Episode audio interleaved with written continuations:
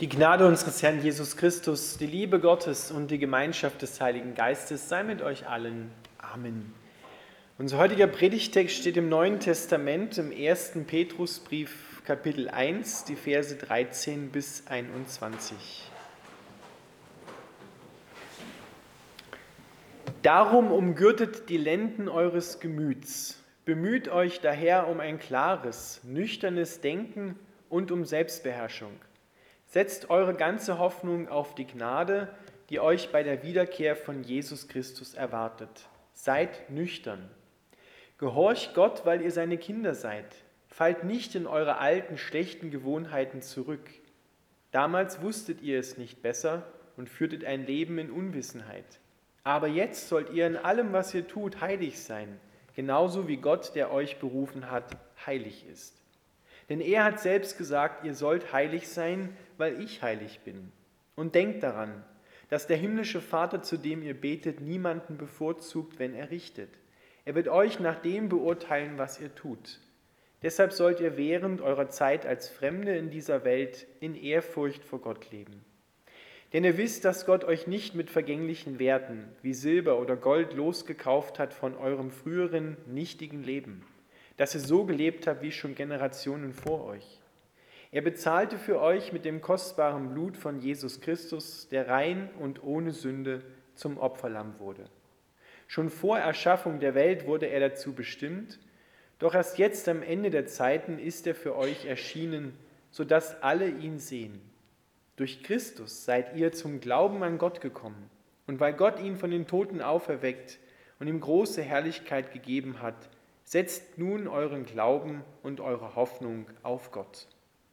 Lieber Vater im Himmel, wir bitten dich, dass du unsere Herzen öffnest für dein Wort. Wir wollen guter Ackerboden sein, der den Samen aufnehmen kann und viel Frucht bringt. Amen.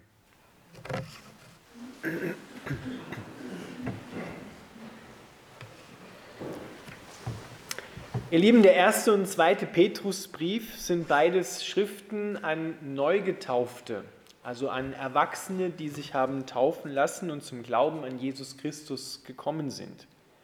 Und sie sind Worte, die sie vergewissern sollen, dass Gott für sie ist und dass sie für Gott leben in einer Welt, die immer mehr das Christentum verfolgt und ablehnt.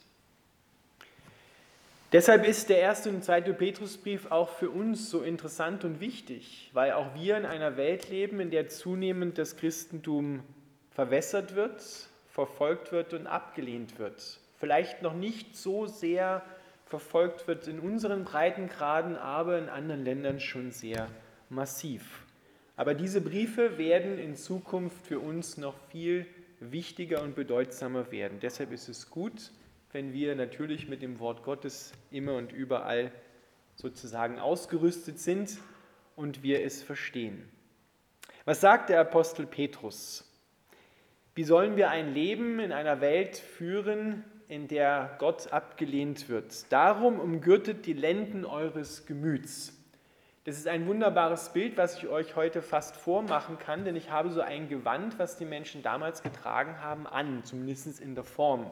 Kein Talar, aber lange, weite Gewänder, die man damals mit einem Gürtel zusammengehalten hat. Und wenn man schnell laufen musste, dann macht sich das nicht so gut mit so einem langen Gewand, weil da steigt man irgendwann drauf und fällt auf die Nase. Deshalb musste man das Gewand hochnehmen und in den Gürtel hineinstecken, damit die Füße frei waren, damit man schnell laufen oder beziehungsweise besser arbeiten konnte. Und genau dieses Bild benutzt der Apostel Petrus jetzt und sagt, im geistlichen Bereich übersetzt, krempelt die Ärmel auf. Ihr werdet in dieser Welt Herausforderungen haben. Ihr werdet überwinden müssen. Ihr werdet eure Komfortzone verlassen müssen.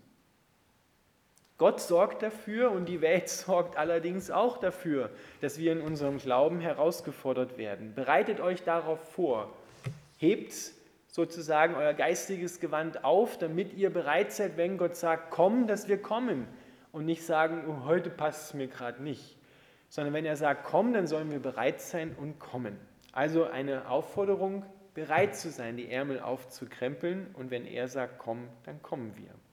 Das Zweite, was er uns zuspricht, ist, seid nüchtern.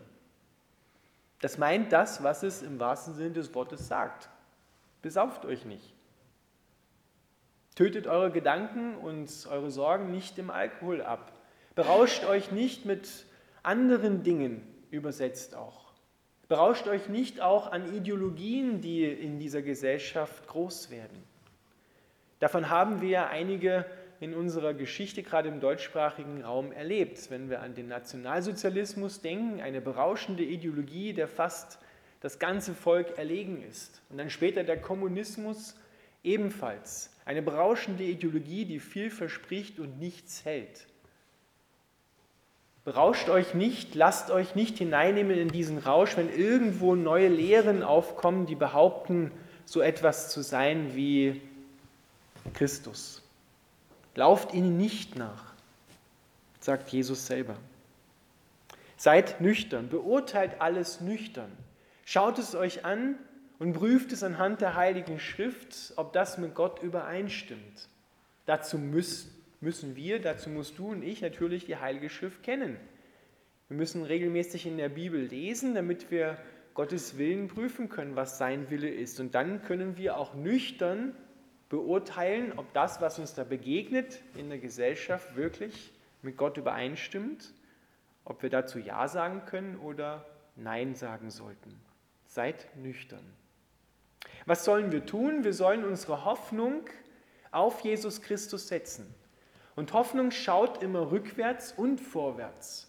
Rückwärts auf das, was Christus schon am Kreuz getan hat und vorwärts, was er am Ende der Zeit tun wird. Er wird nämlich, sagt der Apostel Petrus, wiederkommen am Ende der Zeit und wird seine Herrschaft, die er schon begonnen hat, ganz aufrichten.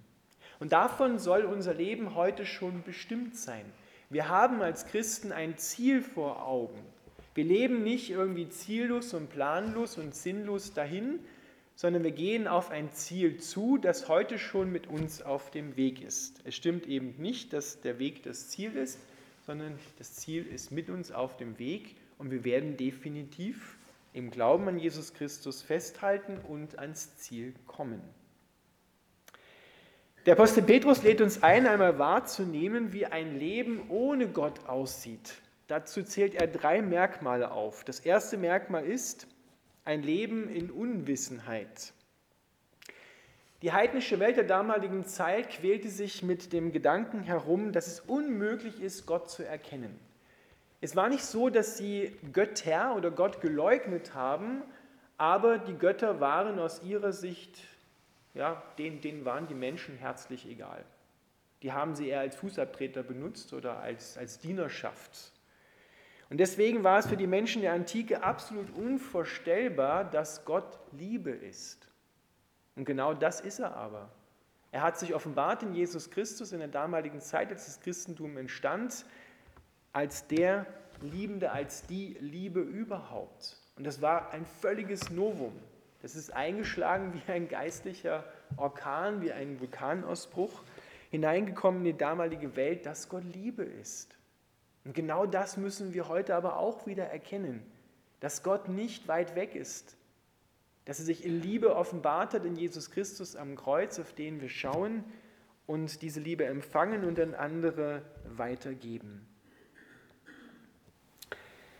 Das zweite Merkmal von einem Leben ohne Gott ist, dass die Menschen nach ihren Begierden leben, nach ihren Lüsten leben und sich davon beherrschen lassen.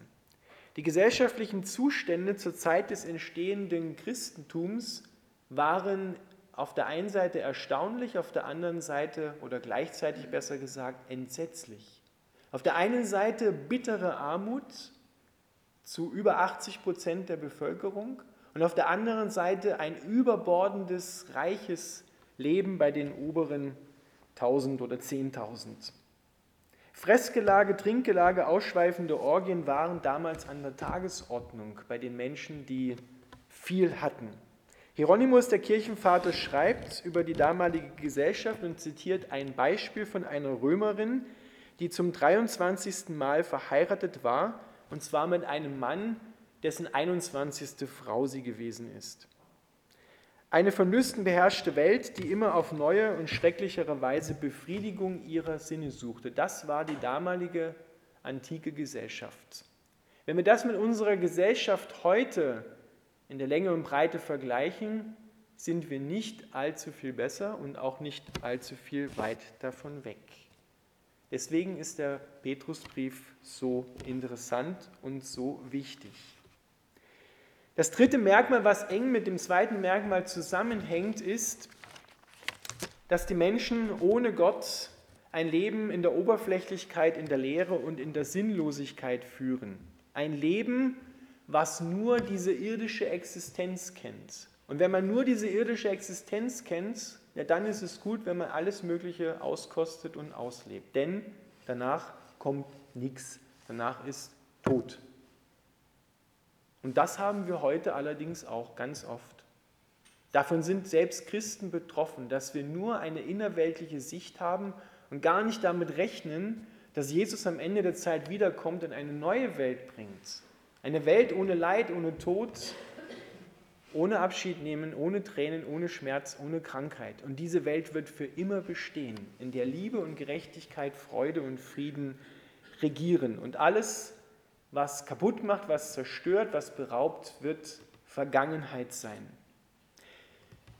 Diese drei Merkmale jetzt mal zusammengenommen, in Unwissenheit leben, nach den Begierden leben und ein Leben in der Oberflächlichkeit führen, da sagt der Apostel Petrus, so sollt ihr als Christen nicht leben sondern ihr lebt mit einem klaren Ziel vor Augen, dass es eine neue Welt gibt. Deshalb müssen wir hier nicht alles auskosten. Wir lieben unser Leben nicht bis an den Tod.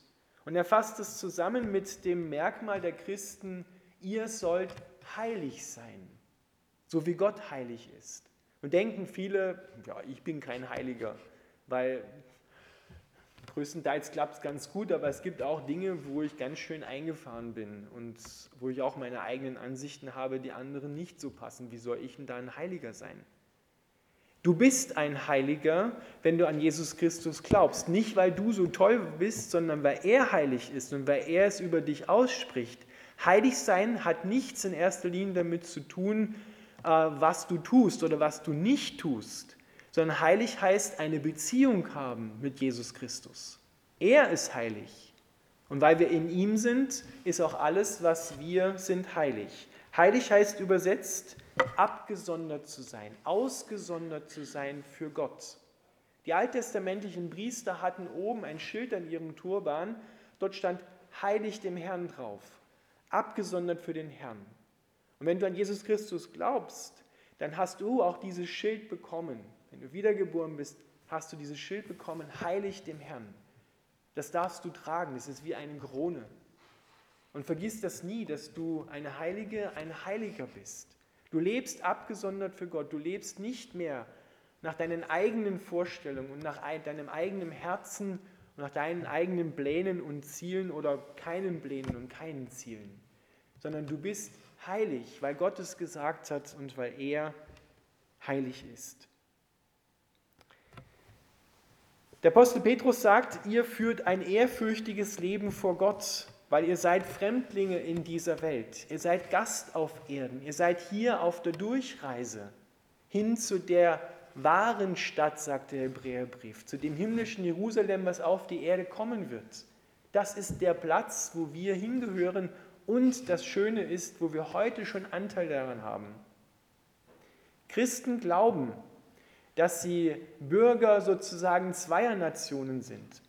Einmal hast du hier einen Pass in diesem Land und hast aber auch schon einen Pass für das Himmelreich Gottes, für das Königreich Gottes. Du bist ein Bürger dieser neuen Welt heute schon, auch wenn sie erst zu 100 Prozent kommen wird. Aber sie hat schon begonnen. Wir sind heute schon in dieser neuen Heimat. Aber deswegen dürfen wir wissen, das, was hier ist, ist nicht der letzte Aufenthaltsort ist nicht das Letzte, sondern das Beste kommt noch. Christen gehen auf Gott zu, der mit ihnen heute schon unterwegs ist. Und da sagt der Apostel Paulus uns einen wunderbaren Gedanken, den wir uns zu Herzen nehmen sollen. Er sagt, Gott hat schon vor Anbeginn der Welt beschlossen, dass Christus für uns sterben und auferstehen wird und wir gerettet werden. Vor Anbeginn der Welt. Wir glauben eher, Gott hat zuerst die Welt geschaffen hat sie wunderbar und perfekt gemacht. Und dann kam dieser Unfall im Paradies, Adam und Eva, und Gott musste schnell schauen, wie er die Sache wieder gerade biegt. Umgekehrt war es. Gott hat in seiner Liebe schon vor der Schöpfung, schon bevor er alles geschaffen hat, hat er schon gesehen, was kommen wird und hat dafür schon die Rettung, die Lösung parat gehabt. Aber er hat den Menschen den freien Willen gelassen, weil Liebe kannst du nicht befehlen. Da muss sich jeder frei dafür entscheiden dürfen. Und er hat gesehen, die Menschen werden sich gegen ihn entscheiden, werden rebellieren, aber er hat diese Rebellion selber auf sich genommen, um uns zu retten und uns den Zugang wieder zu sich freizuräumen. Und deswegen, weil du so teuer mit dem Blut Jesu erkauft worden bist, sollen wir ehrfürchtig vor Gott leben. Du bist ihm alles wert gewesen. Und wenn du jemals daran zweifelst, ob Gott dich liebt, dann darfst du zurückschauen auf das Kreuz von Jesus, denn dort hat er seine Liebe bewiesen. Ein für alle Mal und das ist nicht mehr wegzunehmen, das ist nicht zu rauben, nicht kaputt zu machen. Du bist ihm teurer als alles Silber und alles Gold dieser Welt, was du dir auf einem Haufen auch immer vorstellen kannst. Alle Schätze der Welt sind nichts dagegen, was Christus für dich bezahlt hat. So teuer bist du ihm. Und deswegen dürfen wir dieses kostbare Leben, was er uns neu geschenkt hat, in Ehrfurcht vor Gott führen und dürfen uns immer wieder vergewissern, dass er uns bedingungslos liebt und wir eingeladen sind, in seiner Liebe uns füllen zu lassen mit seiner Liebe und sie an andere Menschen weiter zu schenken. Umgürtet eure Lenden, seid nüchtern, führt ein ehrfürchtiges Leben vor Gott, denn Gott hat dich durch Christus teuer erkauft. Du bist sein und er ist dein. Amen.